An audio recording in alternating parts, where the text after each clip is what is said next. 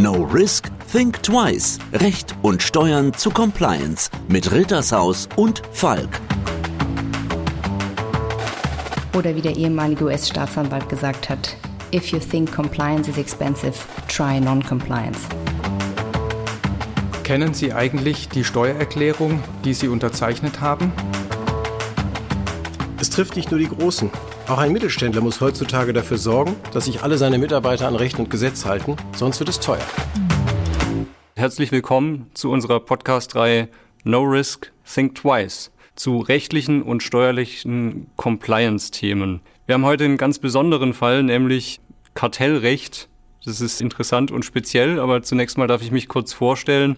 Mein Name ist Tobias Steigenberger. Ich bin Partner und Steuerberater bei Falk und bin dort insbesondere im Bereich der Unternehmensnachfolge und im Unternehmenssteuerrecht unterwegs. Insofern denke ich, kann ich gut mit dir heute sprechen. Anno, auch herzlich willkommen. Möchtest du auch kurz dich vorstellen, bitte? Ja, sehr gern. Anno Haberer von Rittershaus Rechtsanwälte, Rechtsanwalt insbesondere auch im Bereich Kartellrecht tätig. Und ich freue mich sehr, dass wir heute Kartellrecht ausnahmsweise nicht einmal nur aus rechtlicher, sondern eben auch aus steuerrechtlicher Sicht einmal beleuchten können. Ja, Anno, welche Compliance-Aspekte gibt es denn überhaupt im Hinblick auf Kartellrecht auf der rechtlichen Seite zu beachten? Weil das ist ja dann schon ein fremdes Thema für viele. Dementsprechend wird es uns helfen, zum Verstehen, worum es überhaupt geht. Das ist richtig, wobei, das hoffe ich zumindest, ist Kartellrechtscompliance für viele Unternehmen ja jetzt nicht mehr ganz neu. Das ist ja schon durchaus ein paar Jahre en vogue, könnte man sagen, und insbesondere wichtig. Im Kartellrecht geht es ja insbesondere darum, dass Unternehmen keine wettbewerbsbeschränkenden Abreden, wie beispielsweise Preis- und Gebietsabsprachen treffen dürfen und auch sonst abgestimmte Verhaltensweisen nicht an den Tag legen, die den Wettbewerb beschränken könnten. Das gilt beispielsweise für den Austausch von wettbewerblich sensiblen Informationen zwischen Wettbewerbern. Bei marktbeherrschenden oder marktstarken Unternehmen kommt dann eben auch noch die Missbrauchskontrolle dazu. Okay, an diesen Aspekten setzt jetzt dann die sogenannte Kartellrechtscompliance an. Ganz genau. Da geht es ja insbesondere darum, ein Kartellrechts-Compliance-System zu implementieren. Das umfasst beispielsweise Richtlinien zum kartellrecht korrekten Verhalten, wie auch eine Aufklärung und Schulung der Mitarbeiter. Und wichtig ist zudem, dass die Mitarbeiter vorbereitet sind, falls mal zu einer Durchsuchung durch die Kartellbehörden kommen sollte. Okay, und wenn ich jetzt so ein Kartellrechts-Compliance-System dann im Unternehmen implementiert habe, was bewirkt es dann? Also kann es beispielsweise dazu führen, dass festgesetzte Geldbußen wieder erlassen werden? Ganz so leicht ist es dann leider auch nicht. Also ein Kartellrechts-Compliance-System, das hat mehrere Aspekte. In allererster Linie geht es natürlich darum, dass man das Unternehmen so aufstellt, dass gar keine Kartellrechtsverstöße passieren, dass man nämlich etwaige Missstände erkennt und die dann auch zielgerichtet abstellt, Risiken identifiziert und die Mitarbeiter so schult, dass sich die Mitarbeiter kartellrechtskonform verhalten, weil wenn da erstmal gar kein Kartellrechtsverstoß entsteht, dann hat man natürlich am wenigsten Probleme. Probleme. Das Ganze kann sich natürlich bei den Rechtsfolgen schon etwas auswirken. Das geht dann nicht ganz so weit, dass man eine Geldbuße erlassen kriegt, nur ähm, weil man sagt, man hat ja ein Kartellrechts-Compliance-System.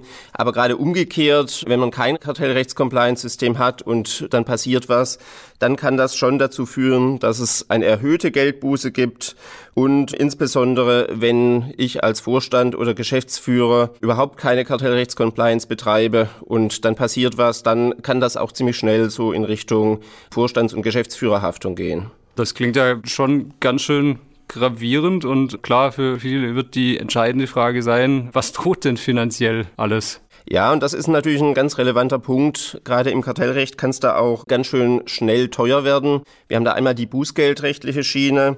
Da ist dann relevant, wie viel Umsatz wurde mit Wettbewerbsverstößen gemacht, wie viel Umsatz ist davon betroffen. Gerade bei Kartellen, und das ist nicht selten, die über Jahrzehnte laufen, kann das Ganze dann relativ teuer werden. Das Gesetz sagt, es gibt eine Obergrenze, die liegt allerdings bei 10 Prozent des Konzernumsatzes, der dann im letzten Jahr vor der Geldbuße erzielt wird. Und das kann natürlich ganz schön teuer sein. Auch bei Einzelpersonen beispielsweise Vorstände, Geschäftsführer oder eben auch Mitarbeiter, die da unmittelbar betroffen sind, die am Kartell mitwirken. Da kann es auch zu Geldbußen kommen und auch da kann das ganz schön teuer werden. So eine Geldbuße gegen Einzelne, die ist dann bei einer Million begrenzt. Jetzt kommen wir auch mal zum steuerrechtlichen Punkt. Wenn ich gerade so über Geldbußen spreche, könnte beispielsweise ein Unternehmen, wenn es so eine Geldbuße bekommt, die dann steuerrechtlich irgendwie absetzen oder geltend machen? Absolut berechtigte Frage natürlich, weil es passiert ja im betrieblichen Kontext und wenn wir jetzt auch von so hohen Geldbeträgen sprechen, dann stellt sich schon die Frage, kann ich das geltend machen oder nicht? Also im Grundsatz kann man sagen, klar, diese Geldbuße, die ist schon per se eine Betriebsausgabe, also per Definition. Das ist eine Aufwendung, die durch den Betrieb veranlasst ist. Insofern passt das Ganze auch mal rein in den Kontext Betriebsausgabenabzug.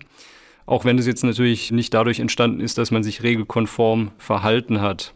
Die steuerliche Absetzungsfähigkeit, die steht jetzt aber ein bisschen auf einem anderen Blatt. Also man muss vielleicht eher sagen, die Nichtabzugsfähigkeit, weil das Steuerrecht hat es in Deutschland hier ganz speziell geregelt auf Unternehmensebene. Und zwar kennen wir oder der ein oder andere bestimmt auch das Thema im Kleinen schon, dass es eben Betriebsausgaben geben kann, die nicht oder nur beschränkt abgezogen werden dürfen. Zum Beispiel bei den Bewirtungsaufwendungen könnte es dem einen oder anderen schon mal über den Weg gelaufen sein. Und hier jetzt bei unserem Sonderthema Geldbußen, Ordnungsgelder, Verwarnungsgelder, hier wird zwar unterschieden, welches Gericht oder welche Behörde eigentlich diese Strafe, diese Buße festsetzt. Und vereinfacht kann man sagen, wenn es eine deutsche oder europäische Institution war, die hier sanktioniert, dann ist der Betriebsausgabenabzug grundsätzlich mal komplett ausgeschlossen. Wir haben dann wirklich ein Betriebsausgabenabzugsverbot. Ja, wie im Steuerrecht häufig gibt es auch hier wieder Ausnahmen von der Regel, soweit nämlich mit einer solchen deutschen oder europäischen Geldbuße der wirtschaftliche Vorteil, der durch diesen Verstoß zum Beispiel gegen Kartellrecht erlangt wurde, vom Kartellamt dann wieder abgeschöpft wird, darf er in dieser Höhe doch den Betriebsausgabenabzug vornehmen. Das ist der sogenannte Abschöpfungsanteil. Das ist vergleichbar mit dem Fall, dass von vornherein, also ohne Kartell, weniger Betriebseinnahmen erzielt worden wären der Teil der Geldbuße, der die Tat bestrafen soll, der sogenannte Ahndungsanteil, der bleibt vom Betriebsausgabenabzug aber auf jeden Fall ausgeschlossen.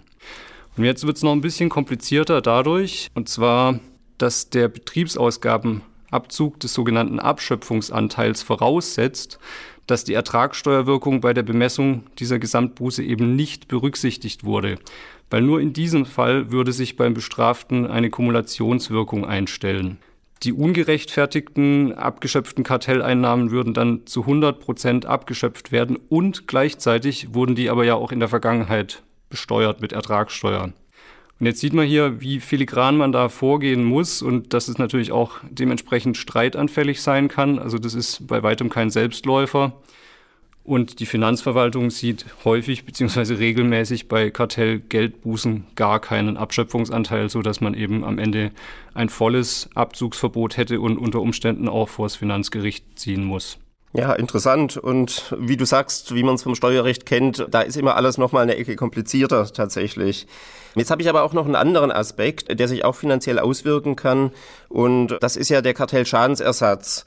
Das ist gerade in der Vergangenheit, in den letzten Jahren immer mehr in den Vordergrund gerückt, weil ich muss ja berücksichtigen, wenn ich jetzt ein Kartell betreibe mit anderen und zu hohe Preise verlange von meinen Abnehmern oder wenn ich dann meine Zulieferer irgendwo ausbeute und da zu niedrige Preise dann denen bezahle, dann bilden sich ja bei denen auch Schäden und die können geltend gemacht werden. Und da ist der Gesetzgeber den Geschädigten in der Vergangenheit jetzt schon noch mal immer wieder ein Stückchen entgegengekommen. So ist es beispielsweise so, dass der Kartellverstoß als solcher, der ja ansonsten ziemlich schwer zu beweisen wäre, der ist bereits bindend festgestellt, wenn das Kartellamt einen Bußgeldbescheid erlässt. Und dann geht es nur noch, in Anführungszeichen nur noch, um den Nachweis und die Darlegung eines kartellbedingten Schadens. Auch das ist nicht einfach, aber auch da hat der Gesetzgeber beispielsweise durch Auskunftsansprüche den Geschädigten durchaus geholfen, so dass Unternehmen jetzt oftmals nicht nur eine Geldbuße bezahlen müssen, sondern dass sie eben auch noch Schadensersatz leisten müssen. Und jetzt auch da wieder natürlich der steuerrechtliche Aspekt. Wie wirkt sich das denn jetzt steuerlich aus, wenn ein Unternehmen zu hohe Entgelte gezahlt hat, dann Schadensersatz leisten muss? Fällt hierauf beispielsweise jetzt die Umsatzsteuer dann an? Man hat ja dann eigentlich immer mit Umsatzsteuer verlangt. Oder wie wird das dann korrigiert? Ja, also Schadensersatz ist ja so ein Stichwort, bei dem man umsatzsteuerlich immer hellhörig wird. Und hier ist die entscheidende Frage, ob ein echter oder sogenannter unechter Schadensersatz vorliegt. Weil wenn ein echter Schadensersatz vorliegen würde, dann unterliegt er einfach gar nicht der Umsatzsteuer. Das ist kein Leistungsaustausch und wir müssten dann auch gar nicht weiter umsatzsteuerlich fragen. Wenn wir jetzt aber einen unechten Schadensersatz haben, der unterliegt der Umsatzsteuer.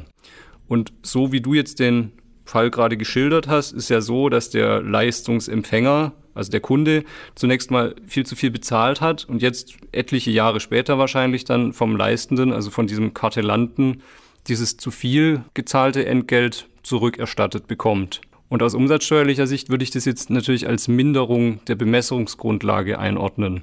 Und insofern muss ich die Folgen sowohl beim Leistenden als auch beim Leistungsempfänger ziehen.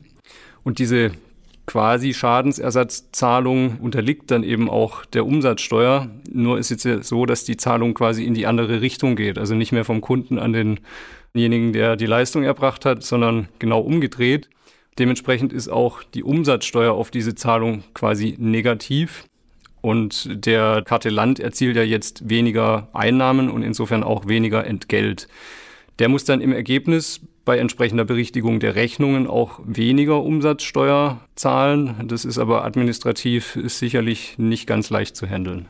Und wie sieht das jetzt aus, wenn ich Kartellgeschädigter bin? Das heißt, ich habe ja dann über Jahre hinaus zu viel gezahlt, aber ich habe dann natürlich eben auch die Vorsteuer geltend gemacht. Und jetzt hole ich mir ja dann durch den Schadensersatz mein Geld zurück.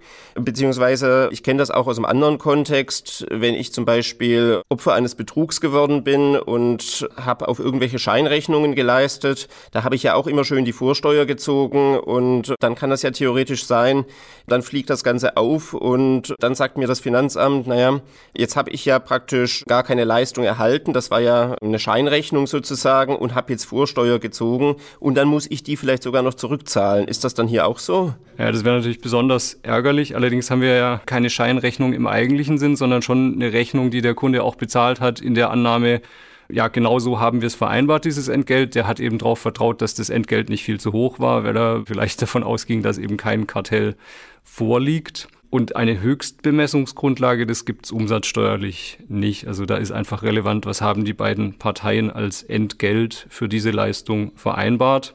Umsatzsteuerlich gibt es nur so eine Mindestbemessungsgrundlage, aber die ist hier absolut nicht relevant. Und jetzt ist die Pflicht für den geschädigten Leistungsempfänger vielleicht Vorsteuer ans Finanzamt zurückerstatten.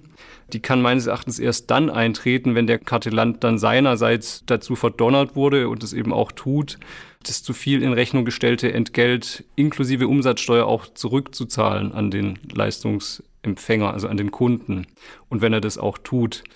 Insofern hat der Leistungsempfänger, der Kunde, außer administrativem Aufwand in aller Regel wahrscheinlich gar nicht viel, was bei ihm hängen bleibt, gar keinen wirtschaftlichen Vorteil, wenn, also das ist die Voraussetzung, wenn er ohnehin zum Vorsteuerabzug berechtigt war.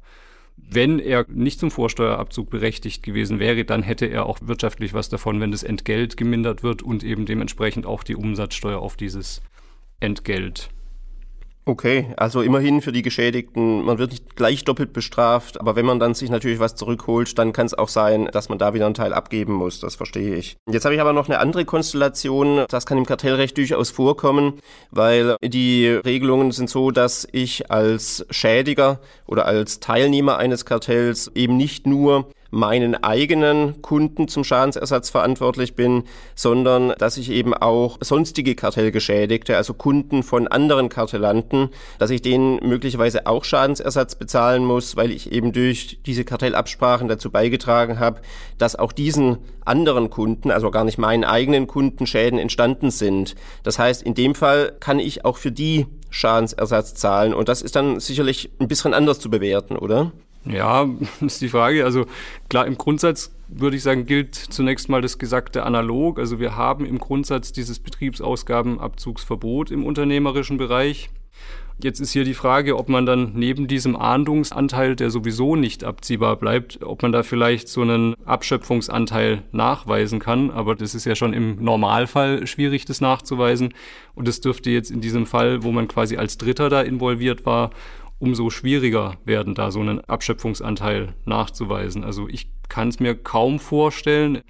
Tatsächlich gibt es da meines Wissens auch zu so Konstellationen konkret noch nicht mal Rechtsprechung. Okay, und wie sieht das jetzt bei Einzelpersonen aus? Können die in irgendeiner Form Geld bußen? Üblicherweise kriegen die jetzt nicht unmittelbar den Schadensersatz dann aufgebrummt, aber zumindest Geld bußen. Kann ich die als Einzelperson steuerlich geltend machen? Ja, also das hängt jetzt total vom Fall ab.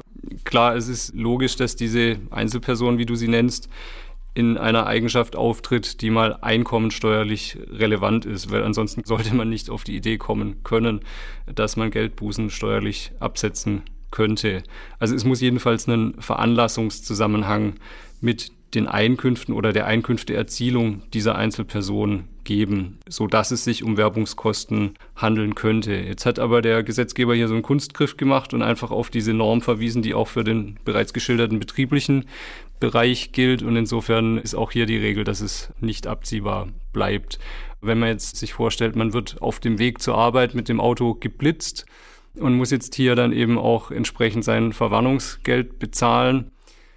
Kann man sagen, ja klar, unzweifelhaft hängt es damit zusammen. Ich war auf dem Weg zur Arbeit, dass ich jetzt hier Einkünfte erzielen wollte.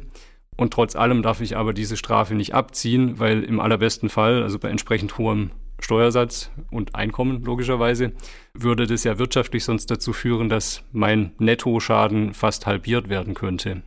Das ist nachvollziehbar, natürlich schade für die persönlich Betroffenen, aber kann ich aber gut verstehen.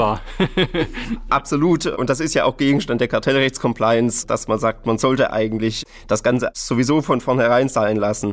Aber letzte Frage an dich, wo es ja durchaus auch für die persönlich Betroffenen zu Schadensersatz kommen kann. Das sind dann die Fälle des Vorstands oder Geschäftsführerregresses, wenn die halt diese Person durch ihr Verhalten dazu führen, das Unternehmen eine Geldbuße Buße bekommt. Und dann ist das nicht ganz selten, dass die Unternehmen dann ihre Leitungspersonen in Regress nehmen und sagen, naja, jetzt hast du durch dein Verhalten dazu beigetragen, dass es zu dieser Geldbuße gekommen ist fürs Unternehmen. Jetzt holen wir uns das Ganze oder zumindest einen Teil zurück. Wie sieht das steuerrechtlich aus? Kann man da vielleicht irgendwas absetzen? Ja, das kommt hier drauf an. Also Konstellationen sind hier sicherlich vielfältig möglich. Allgemein kann man da sagen, dass soweit Geldbußen oder Geldauflagen nicht zur Wiedergutmachung des durch diese Tat verursachten Schadens dienen, sind sie auch nicht als Werbungskosten abziehbar. Also wir brauchen diesen Wiedergutmachungscharakter und über diesen Wiedergutmachungscharakter kann man sicherlich trefflich streiten. Wenn ich jetzt das Finanzamt bin, würde ich wahrscheinlich profiskalisch und ganz restriktiv sagen, da ist recht wenig Wiedergutmachungscharakter enthalten. Aber wie gesagt, das ist ein Einzelfallthema und dadurch, dass es auch hier bestimmt um deutlich höhere Beträge geht, wird sich lohnen, im Zweifel das Ganze auch intensiv zu prüfen, um dann eben vielleicht auch zumindest steuerlich noch ein bisschen was geltend machen zu können, wenn ich ganz am Ende vom Unternehmen die Quittung für mein Verhalten bekomme. Das Ganze zeigt im Endeffekt, dass im Kartellrecht sowohl auf der rechtlichen, aber eben durchaus auf der steuerrechtlichen Ebene eine ganze Menge interessante Fragestellungen, aber eben auch Fallstricke lauern. Da ist es sicherlich nicht ganz schlecht, wenn man auf beiden Seiten gut beraten ist. Ich für meinen Teil muss sagen, ich habe, was die steuerrechtliche Seite angeht, eine ganze Menge dazugelernt. Deswegen möchte ich mich ganz herzlich bedanken bei dir. Hat Spaß gemacht. An alle Zuhörer, ich hoffe, auch ihr habt was gelernt und es hat Ihnen gefallen. Es wird sicherlich bald wieder eine neue Folge geben von No Risk Think Twice. In diesem Sinne, bis bald.